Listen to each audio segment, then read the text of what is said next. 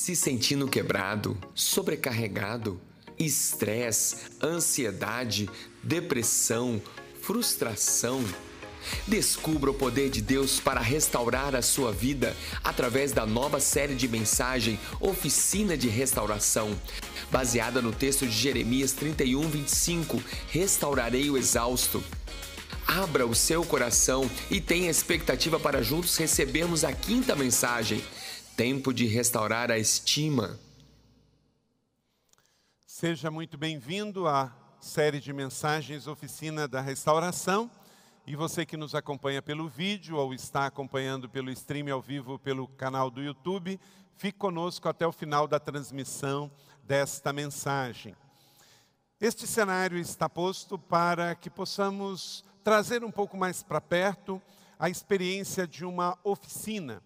Por isso, aqui temos carros antigos que foram restaurados e estão aqui para ilustrar nesse cenário uma oficina. Então, bem-vindos não só à igreja, mas a uma relação de uma metáfora com uma oficina que restaura carros antigos. Vamos então mergulhar nesta atmosfera e que você olhe também para a sua vida e o que precisa ser restaurado. Com o passar do tempo, todos nós vamos sofrendo com as pancadas da vida. Todo mundo que está aqui já sofreu. Sofreu perdas, sofreu dores, foi injustiçado, foi criticado, tomou decisões erradas que trouxe consequências para a sua vida, correto? Você se identifica com isso? Levanta a mão. Então, estamos todos na mesma situação. Então, essas pancadas vão chegando na nossa vida. Alguns já na infância, outros na adolescência, outros na juventude e da meia-idade da velhice, ninguém escapa de apanhar do mundo. E literalmente alguns de apanhar de pessoas, como é o caso desse filme que eu falei para vocês assistirem. Então, isto vai gerando na gente o que? Sequelas, situações difíceis que alguns conseguem administrar, mas outros não. Mais ou menos como esses carros, estes possantes opalas aqui, que agora estão ficando bonitos, depois dessa boa polida, são carros quase da minha idade. Este daqui é o modelo 72, tem quatro cilindros, quatro canecos, como o pessoal gosta de falar, bebe pra caramba, mas aquele lá tem mais, tem seis, é um de luxo, aquele lá é 74. Eles têm quase a minha idade, a idade de muitos aqui que estão na faixa de 45, 50 anos. Esses carros saíram zero da fábrica. Por que, que para você encontrar carros assim, você tem que garimpar? É difícil. Justamente pelo que eu falei. Eles saíram da fábrica em 72, em 74, mas foram sendo tão usados, tão usados, tão usados, que ficaram pelo caminho. Eles ficaram pelas estradas da vida. Agora, estes dois, eles foram restaurados e por isso hoje eles podem estar aqui e podem sair daqui dirigindo. Eles podem sair daqui rodando. Mas eles primeiro tiveram que passar por uma oficina de restauração. Nenhum dos dois poderia estar aqui em pleno funcionamento quase 50 anos depois, se eles não tivessem passado por uma oficina de restauração. Assim é a minha vida e a sua vida. Precisamos também estar periodicamente sendo restaurados. E esta série se propõe justamente a isso. Se você não esteve aqui nas mensagens anteriores, convido você a entrar no nosso canal no YouTube e assistir a estas quatro mensagens ou ouvir pelo SoundCloud, que você pode também entrar e acessar o nosso website igrejadacidade.org.br. A primeira, que foi tempo de restaurar a fé, você não vai longe com a sua fé se não estiver restaurada. Restaurar a esperança, todos precisamos da nossa esperança renovada dia a dia. Tempo de restaurar a alegria. O mundo vai nos roubando a alegria dia a dia e é necessário parar e decidir restaurar a alegria, porque a alegria do Senhor, a nossa força é. Semana passada, tempo de restaurar a paixão. Então, grandes mensagens para te ajudar. E se você assistiu aqui e foi abençoado, pegue e compartilhe, envie para parentes, para amigo, coloque nas suas redes sociais. E hoje, então, vamos à quinta mensagem dessa série: tempo de restaurar a estima. Tempo de restaurar a nossa estima. A estima é algo que Deus nos deu e que deve estar bem, bem equilibrada. Ela não pode estar baixa demais e ela não pode estar superestimada demais. Ela tem que estar saudável e equilibrada. Se você tiver uma estima muito baixa, isso vai prejudicar você. Se você tiver uma estima alta demais, que gera em você também uma vida fora da realidade aqui na terra, vive no mundo acima dos outros, isso também vai te trazer problema. Então, vamos fazer os ajustes. Tempo de restaurar a sua estima. A palavra do Senhor nos diz, e há uma promessa, e nós nos apropriamos dela nesta noite. Jeremias 31, verso 25, todos juntos. Restaurarei o exausto. Então, se você está cansado e sobrecarregado, a vida tem lhe tirado o brilho, a alegria, é tempo de receber esta palavra da fé. Vamos então, tempo de restaurar a estima. Tudo começa com você entender quem você é em Deus. Esta pergunta é fundamental. Meu irmão, minha irmã, querido amigo que veio aqui hoje, você que está sentado na última cadeira lá na galeria ou aqui na frente, quem você é em Deus? ter essa pergunta bem resolvida, com certeza coloca as coisas no seu devido lugar. Tem muita gente querendo ser aquilo que Deus não criou para ser. Tem gente querendo ser aquilo que Deus não chamou para ser. Então, guarde no seu coração, a sua estima, ela precisa estar alinhada ao que Deus te chamou para ser, o que você é em Deus. Nós vemos numa sociedade onde a falta da resposta correta a esta pergunta talvez por sofrer um bullying no passado, talvez por não administrar uma perda. Vivemos na sociedade onde os efeitos colaterais estão gravíssimos. Número de jovens tendo gravidez precoce, com isso, se jogando ao caminho fácil e pensa que é o melhor caminho quando vê gera sequelas quase que irreversíveis, como o aborto, por exemplo, até mesmo a depressão e ao suicídio. Então, quando alguém não tem a resposta correta para quem é em Deus, acaba tomando decisões erradas que as sequelas e consequências são gravíssimas. E vivemos num mundo onde parte deste bullying, parte desta pressão, vem a ver também com o padrão de beleza que o mundo coloca, gente. Quem aguenta aquele padrão de que o mundo coloca? Não tem como. Hoje em dia, nas redes sociais, viva o Photoshop, é? as pessoas pensam que é assim que dá para viver, não dá. O mundo real é muito diferente do virtual. E tem pessoas que acreditam ainda que dá para viver na pressão daquele tipo de pele, daquele tipo de roupa, daquele tipo de biotipo, de face e assim por diante. Não dá. Esses padrões preconcebidos pela sociedade de fixação de um tipo de beleza têm gerado aprisionamento em muitas pessoas. E com isso, tem gente que faz tudo por likes, querem ser aprovados de todo jeito. Hoje existe, olha para cá, uma arapuca na internet chamado like. Tem gente que vive para a aprovação das pessoas, faz de tudo. Gente, não me contaram Dias atrás eu entrei numa das redes sociais de um jovem e tinha aproximadamente uns mil e poucos seguidores. Passou um tempo, eu visitei de novo e ele estava com mais de 100 mil. Eu achei estranho, mas como assim? Aí eu fui conversar com alguém sobre isso. E aí o pastor Marcos Madaleno me falou, pastor, hoje tem um mercado que vende seguidores. Eu falei assim, mas tudo bem, tem gente para vender, mas tem crente que compra? tem. Gente, isso é doença. Ou é doença ou é cara de pau. É das duas uma. Você ter seguidores que não são pessoas que querem saber o que você tem a dizer, mas comprado, isso é uma neuro, isso é uma loucura, não entre nessa. E aí eu visitei de novo, eu queria saber, eu fiquei curioso, saber quem é o tipo de pessoas assim.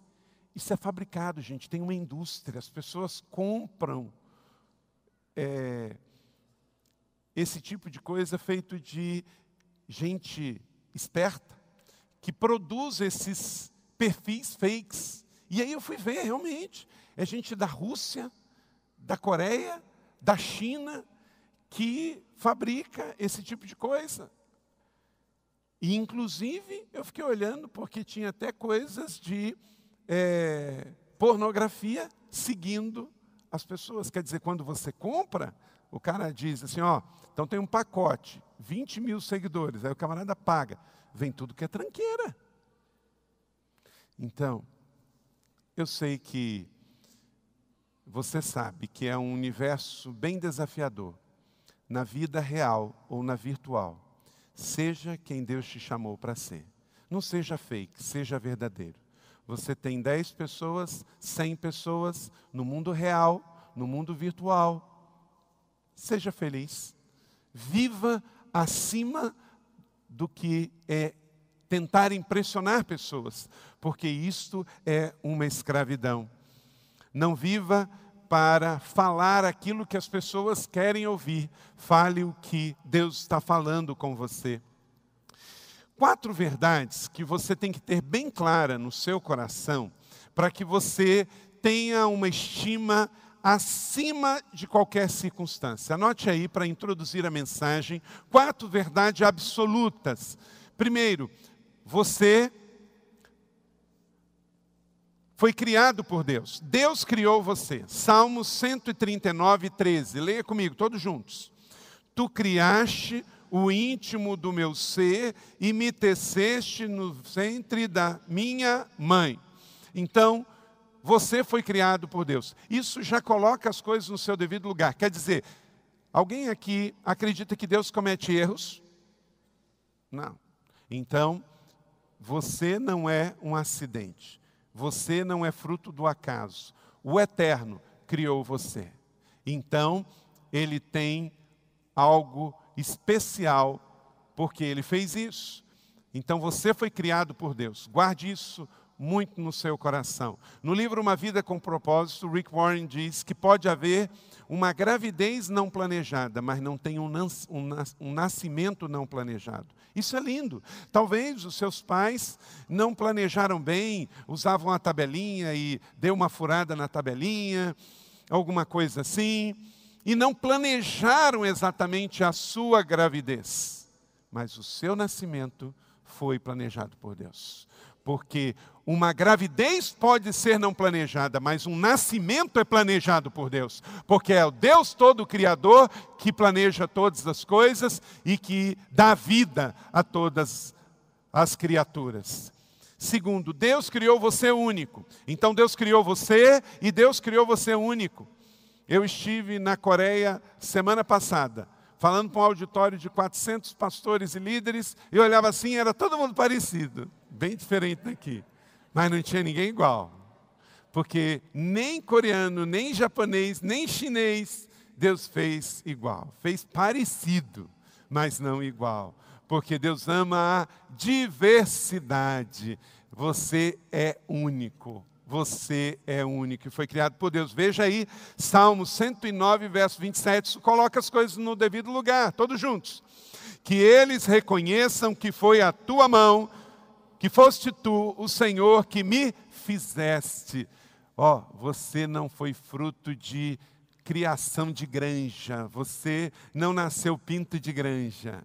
Deus fez com as mãos dele cada um aqui. Ele não fez numa esteira de fábrica de produção em massa. Você é obra-prima nas mãos do grande artista, do grande arquiteto, do grande artista artista que planejou, que desenhou, que pintou tudo e fez único, porque cada pessoa aqui ele deu uma cor dos olhos diferente, tem uma pega o seu dedinho aqui, ó. Essa digital sua é única. Sabe por quê? Você foi feito único. Bota a sua digital lá, está falando de alguém único que é você. A íris dos seus olhos, ela é única. Então, esse grande artista que é o nosso Deus, esse grande criador que é o nosso Deus, esse grande desenhista que é nosso Deus, esse grande inventor que é o nosso Deus, criou você e criou você único, de uma maneira também, em terceiro, especial. Ele planejou, ele pensou em você de forma especial. Leia comigo o Salmo de número 8, verso 5, todos juntos. Tu fizeste um pouco menor do que os seres celestiais e o coroaste de glória e de honra. Você é joia da coroa, irmão. Minha irmã, você foi feita pouco abaixo dos anjos. O nosso grande Deus, o nosso poderoso Deus, o supremo Senhor dos senhores, artista dos artistas, Deus dos deuses, Ele é único e Ele fez você, Ele fez você único e Ele fez você especial, pouco abaixo dos anjos. Então, não se sinta inferior, não se sinta menor, não permita que a sua estima baixe, porque Deus te deu dois olhos, dois ouvidos, um nariz, um corpo, te deu seis sentidos, seu pulso está pulsando, seu coração está batendo, seus neurônios estão trabalhando, você tem vida, você tem fôlego, você tem sexualidade, você foi feito à imagem e semelhança do Criador, e Ele te deu mente para escolher e decidir. E sabe também o que Ele te fez? Ele criou você com um propósito. Isaías 43, 7. Olha que texto lindo, que declaração de amor. Isso aqui é uma declaração de amor de um pai para com os seus filhos. Todos juntos, leiamos juntos. Todo que é chamado pelo meu nome, que criei para a minha glória, que formei e que fiz. Aleluia! Então você foi feito para a glória de Deus. Por isso que o pecado não combina comigo e não combina com você. Então, meu irmão, minha irmã, querido amigo que está aqui hoje, alegre, celebre, coloque a sua estima no lugar certo. Hoje, aqui temos uma oficina de restauração. É dia de restauração e esta é uma casa de restauração. Alegre-se, pare de olhar para baixo, deixe esta vida de ser guiado pela opinião dos outros. Você foi criado por Deus, você foi criado por Deus único, você foi criado por Deus de forma especial e você foi criado por Deus para um propósito, e esse propósito é para glorificá-lo. Então, se você está sem emprego, entenda, você vai glorificar a Deus mesmo estando temporariamente sem emprego. Se você foi dispensado da sua empresa, por quê? Porque você não foi criado por Deus para fazer avião. Você não foi criado por Deus para fazer carro, você não foi criado por Deus para trabalhar numa empresa, para ser advogado, você está numa profissão. Nossas ocupações aqui na terra são atribuições temporárias. Estamos aqui para uma vida breve, curta, temporária e passageira. Então você não pode entrar em depressão porque você, depois de 30 anos numa empresa, perdeu o emprego, mas você não perdeu a sua identidade, porque a sua identidade é ser filho de Deus. Você foi criado por Ele, criado único, criado especial e criado para a glória dele. Guarde isso no seu coração, e aí você vai atravessar melhor as decepções da vida, porque neste mundo teremos decepções. Um dos nomes do Espírito Santo é o Consolador. Se Deus deu o nome de Consolador, é porque nós iríamos precisar de quê? De consolo, íamos levar bordoada, íamos sofrer, íamos passar dificuldade, mas Ele botou dentro de nós o consolador para dizer: Filho, eu te criei e eu estou do seu lado. Jesus nunca disse que seria fácil, Ele disse que estaria conosco. Então, entenda isso no seu coração. Estamos juntos até aqui? Vamos agora para oito princípios para caso você esteja com a sua estima no lugar errado, na posição errada. Primeiro, para que a sua estima pessoal seja restaurada, tenha uma autoimagem positiva acerca de si mesmo. Em 1 Coríntios capítulo 15, verso 10, leia comigo, todos juntos. Mas, pela graça de Deus, sou o que sou. Sua graça para comigo não foi em vão. Antes trabalhei mais do que todos eles, contudo, não eu, mas a graça de Deus comigo. Então, escreva aí no seu esboço positiva. Tem uma imagem acerca de si mesmo positiva. Ela não deve ser, como eu disse, nem inferior, negativa, e nem superior demais, extremamente positiva, ela deve ser positiva, equilibrada, satisfeita. Nunca se compare. Não se compare com ninguém que está acima de você, para que você não entre em autocomiseração. Nem se compare com alguém que está atrás de você, para que você não seja atraído pelo pecado da soberba, da vaidade do orgulho. Celebre o que Deus te deu. Celebre quem você é e tem uma autoimagem acerca de si mesmo muito bem resolvida. Eu não sou contra você fazer uma plástica. Você tem que saber, primeiro, que cirurgia é cirurgia.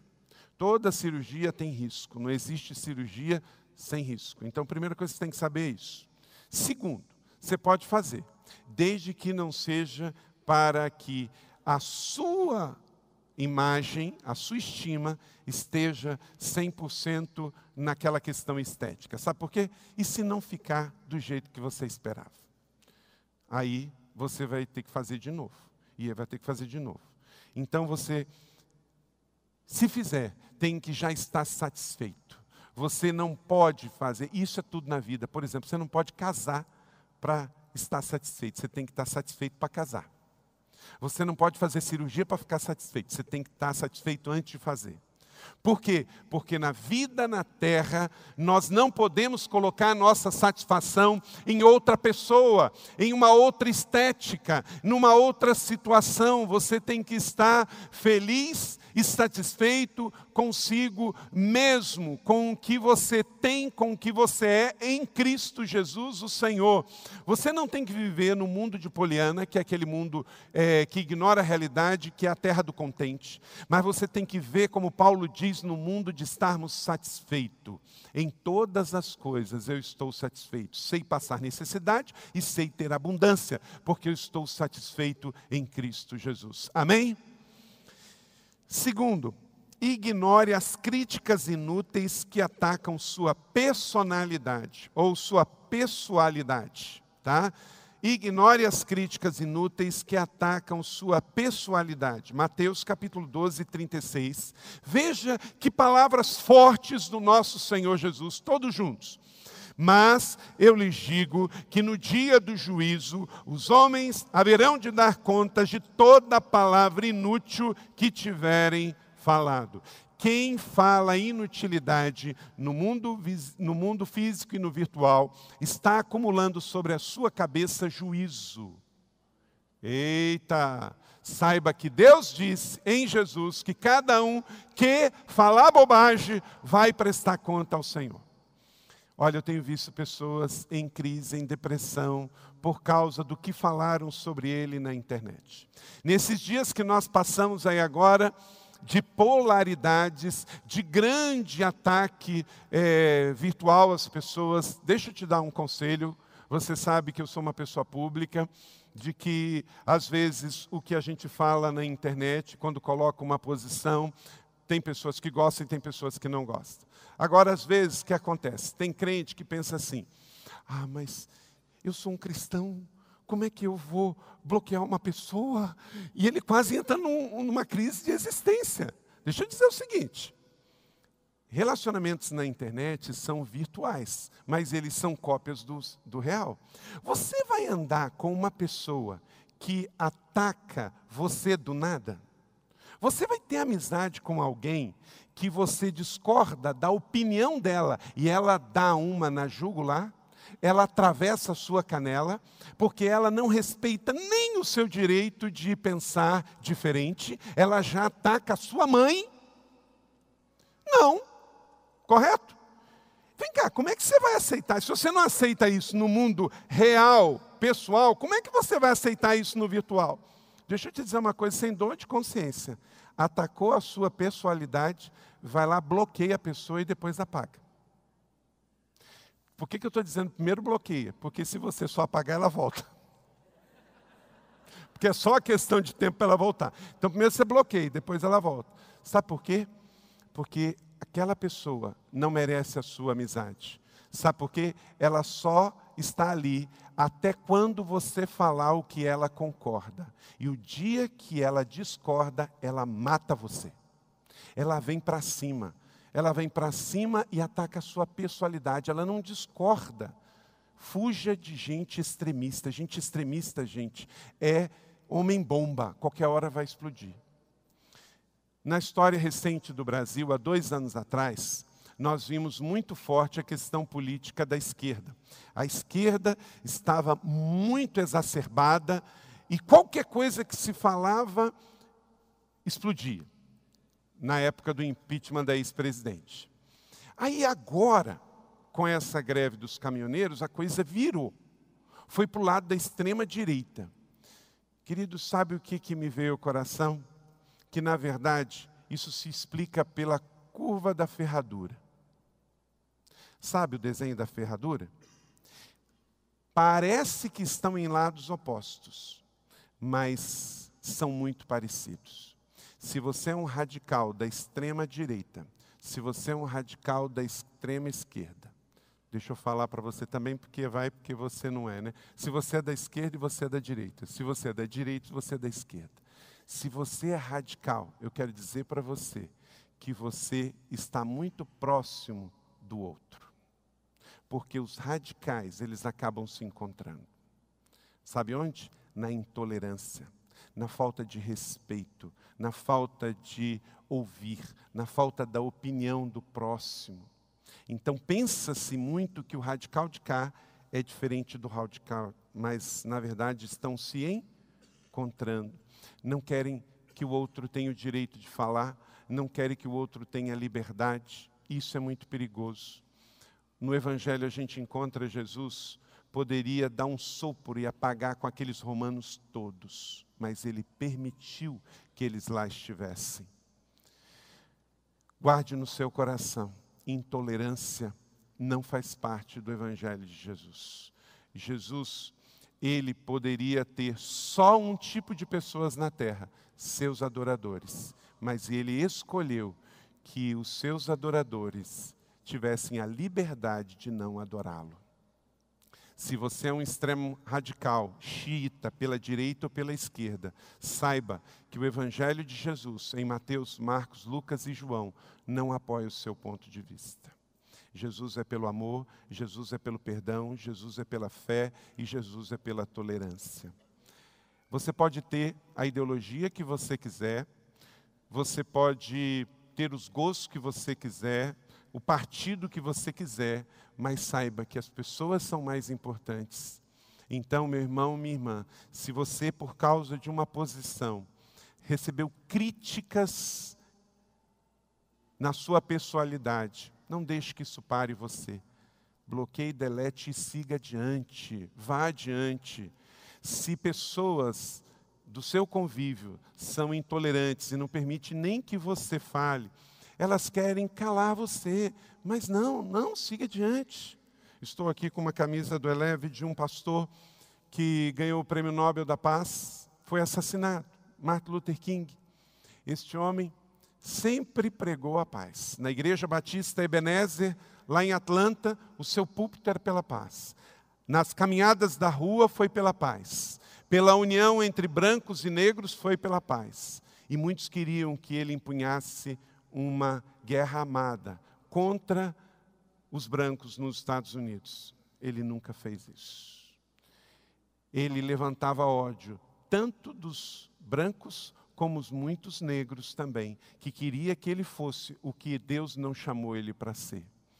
Ele foi morto e através da sua morte, ainda a sua mensagem continua pregando. O fato de eu estar aqui hoje no Brasil, pregando para um auditório desse tamanho, com uma camisa sobre ele, eu estou dizendo que um cristão equilibrado e pacifista tem o direito de protestar, mas não precisa protestar com a espada e com o revólver na mão. Amém? Guarde isso no seu coração.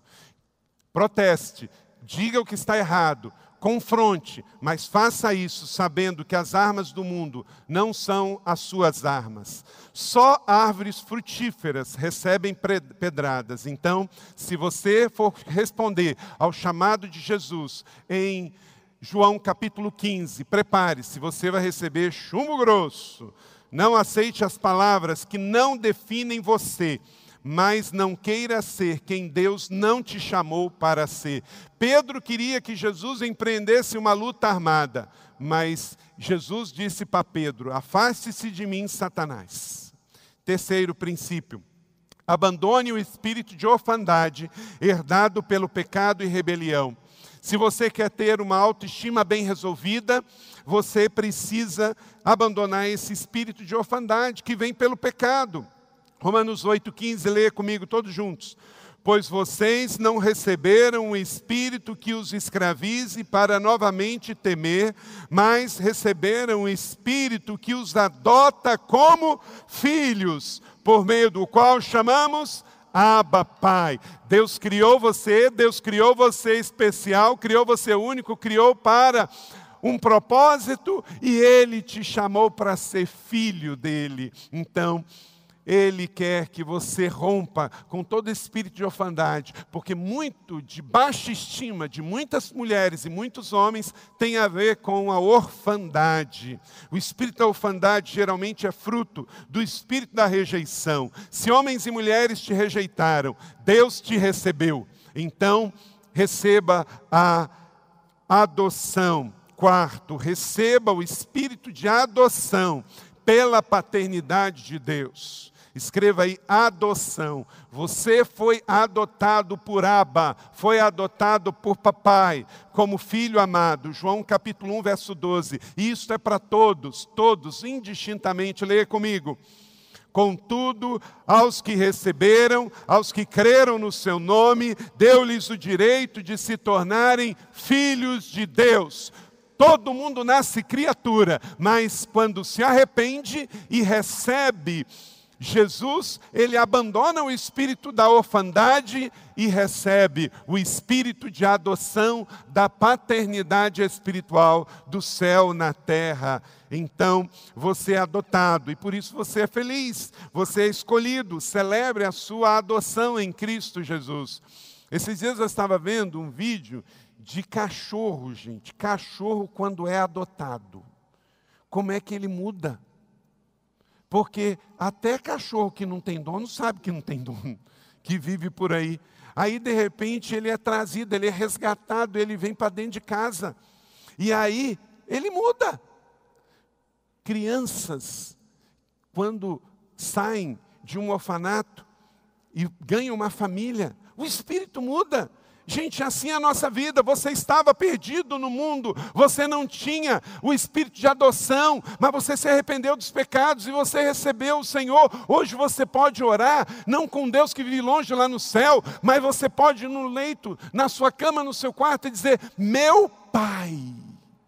Obrigado pela noite, obrigado pela semana, meu Pai. E você deve estufar mesmo o peito e a boca e dizer: Meu Pai, meu papaizinho, porque você tem, diz a palavra de Deus. O mundo está cheio de órfãos, e por causa desse espírito de orfandade, tem rebelião, sai jogando pedra, sai criticando todo mundo. Gente, esse pessoal que vive atacando as pessoas está cheio de dor mal resolvida, está cheio de feridas. Por isso, estão aí fazendo passeatas para afirmar aquilo que não é o que é a virtude. Porque há um vazio, há uma carência, há uma dor, e eles estão gritando, estão querendo serem chamados de filhinhos. E por isso que Deus é o grande Pai. Entenda isso. E aí, quinto, deixe o Espírito Santo abastecer plenamente e periodicamente seu tanque. Rode de tanque cheio. Eu sei que todo mundo se lembrou das nossas pregações desses dias, né? É isso aí. Agora, mais do que nunca, todo mundo, quando estiver chegando ali no metade do tanque, nós vamos procurar um posto, um bom posto, e vamos encher o tanque, não é isso? Porque os de tanque cheios são satisfeitos e seletivos. Meu irmão, da mesma maneira que não dá para rodar de tanque vazio com o nosso carro, não dá para rodar na vida espiritual de tanque vazio a gente começa a entrar na decadência, a gente começa a entrar de cara no pecado.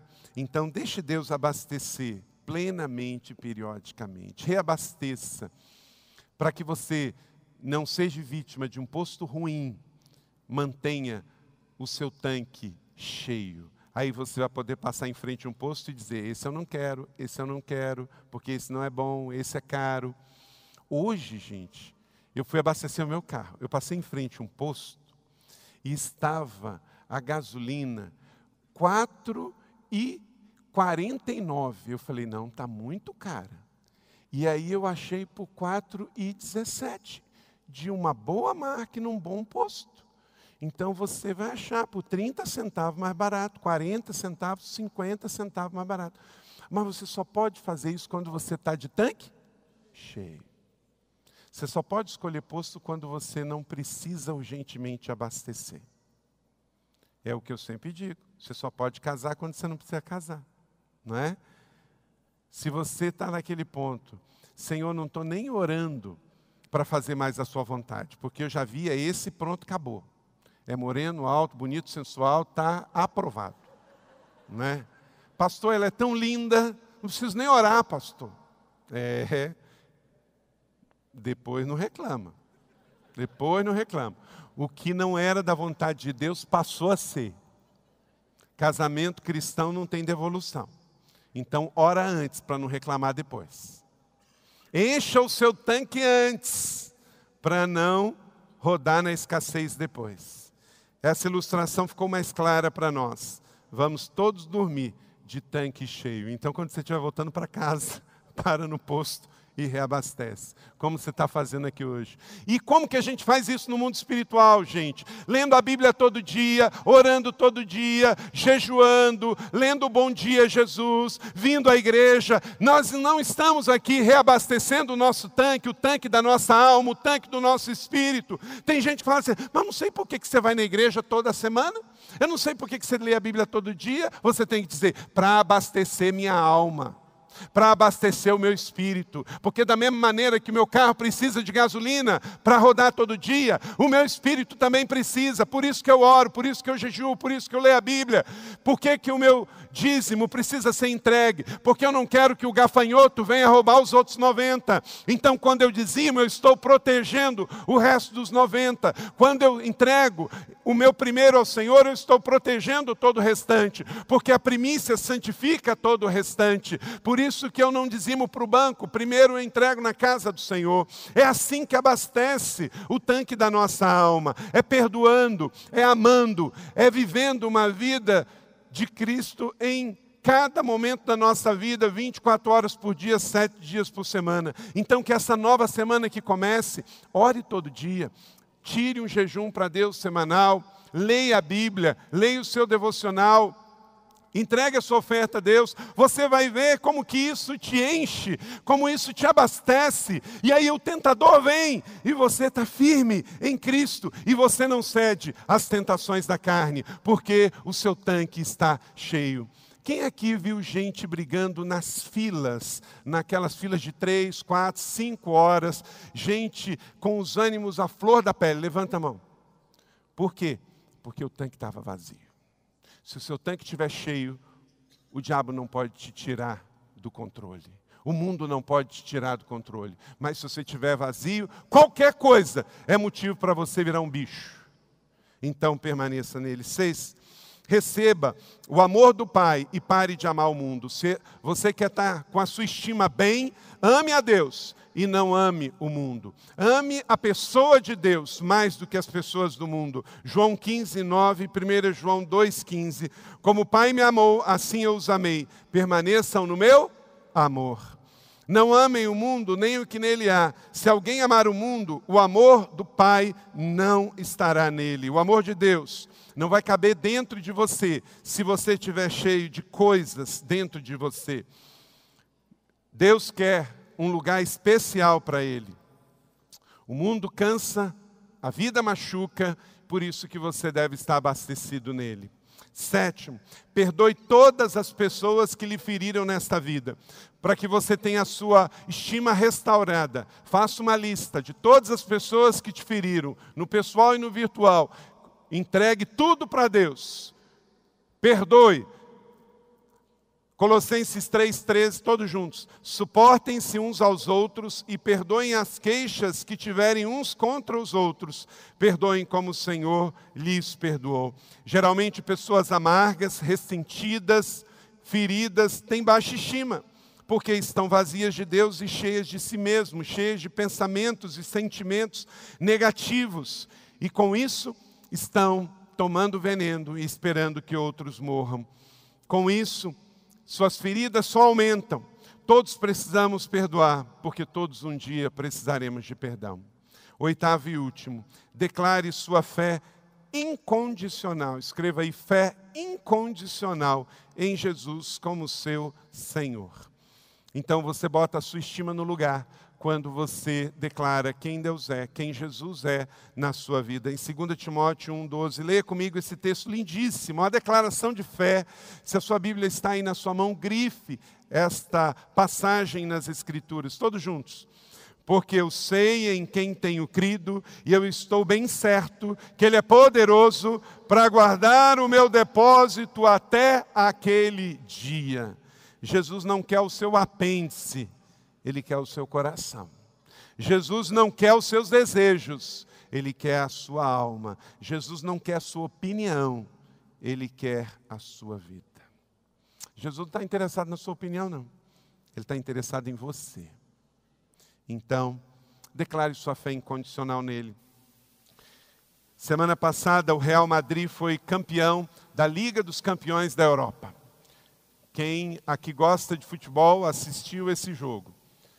3 a 1 ganhou o Real Madrid em cima do Liverpool. Qual foi o grande destaque? O goleiro. E ele é um irmão nosso na fé. Ele deu uma entrevista.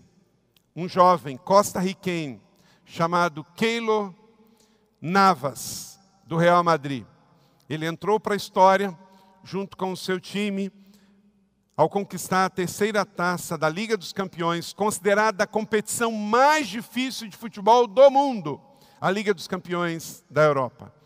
E olha o que ele disse quando ele foi perguntado sobre o que de fato era mais importante, logo ali no final do jogo.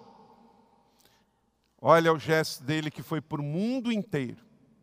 Ele disse, abre aspas, Desde que aceitei a Cristo em meu coração, meu principal objetivo é alcançar a vida eterna e poder estar com Ele. É Jesus quem me dá sabedoria, uma mente calma e um coração forte, para que nos momentos difíceis eu consiga lutar e nos momentos de bênçãos e felicidade não me deixar me levar, mantendo sempre os pés no chão, sendo humilde ele me ordena em todas as decisões que tomo em minha vida. Quero ser lembrado como um bom goleiro, mas, acima de tudo, como uma pessoa de fé que tentou ser um exemplo dentro e fora de campo. Aleluia! Glória a Deus por isso. Aleluia! Pelo goleiro Keilo do Real Madrid, Keilo Navas. A oração dele, para quando eu estiver na escassez, eu não envergonhe o nome de Jesus. Quando eu estiver no topo, quando eu estiver lá na glória, eu não me perca também. É assim, bem resolvido, com a estima bem resolvida. O time mais rico do mundo, o campeonato mais difícil do mundo, e o camarada faz parte dos campeões do mundo. Mas na hora da entrevista, a glória do Senhor Jesus. Um homem é testado quando nada tem ou quando tudo possui. Um homem é testado quando nada tem ou quando tudo possui.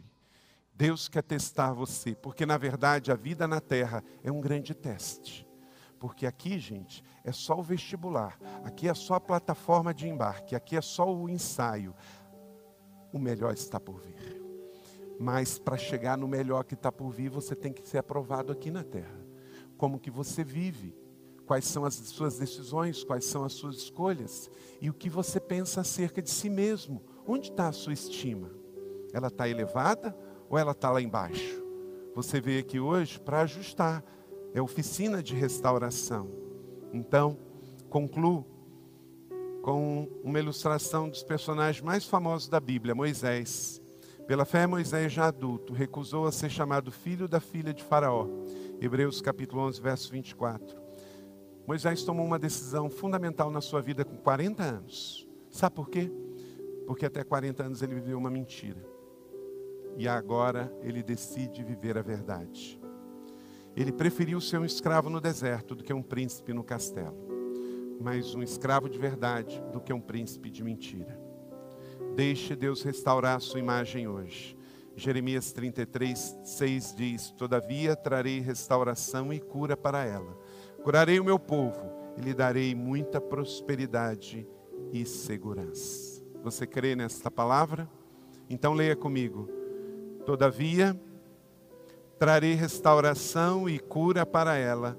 Curarei o meu povo e lhe darei muita prosperidade e segurança. Entre o que o mundo diz, entre o que as vozes do mundo dizem, entre o que Deus diz e a sua palavra diz, fique bem resolvido e satisfeito em Deus. Amém? Deus quer curar definitivamente sua baixa estima e dar a você uma imagem, coloque a mão aqui comigo, ó, estável. O mundo vai ter bipolaridades, a bolsa vai cair, o dólar vai subir, o temperamento das pessoas vão oscilar, mas você vai estar estável em Cristo. O mundo há de passar, mas a sua fé em Deus e na palavra de Deus permanecerá.